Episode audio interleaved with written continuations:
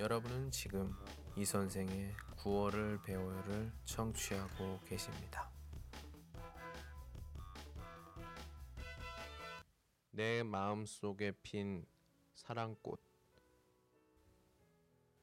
누구를 사랑한다는 것은 내 삶의 기쁨과 설레임이며 아름다운 나의 희망입니다. 당신이 나를 위하여 사랑을 하고 있다기에 나의 마음을 비워두었습니다. 그 사랑이 이 마음에 촉촉히 스며들도록 내 영혼과 가슴을 비워두었습니다.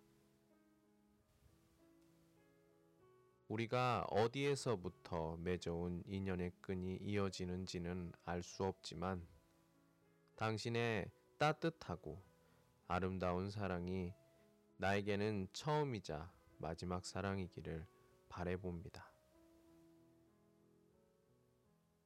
아름다운 사랑은 혼자인 사랑이기보다는 그 사랑을 서로가 나눌 줄 알면서 아끼는 것이 진정한 서로의 참 사랑이라 생각합니다.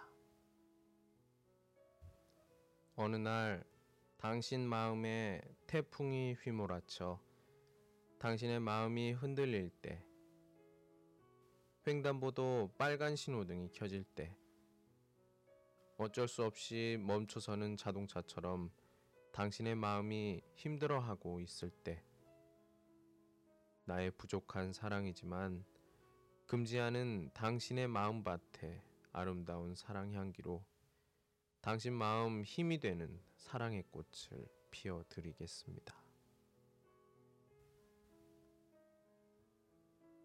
오늘은 여기까지. 안녕.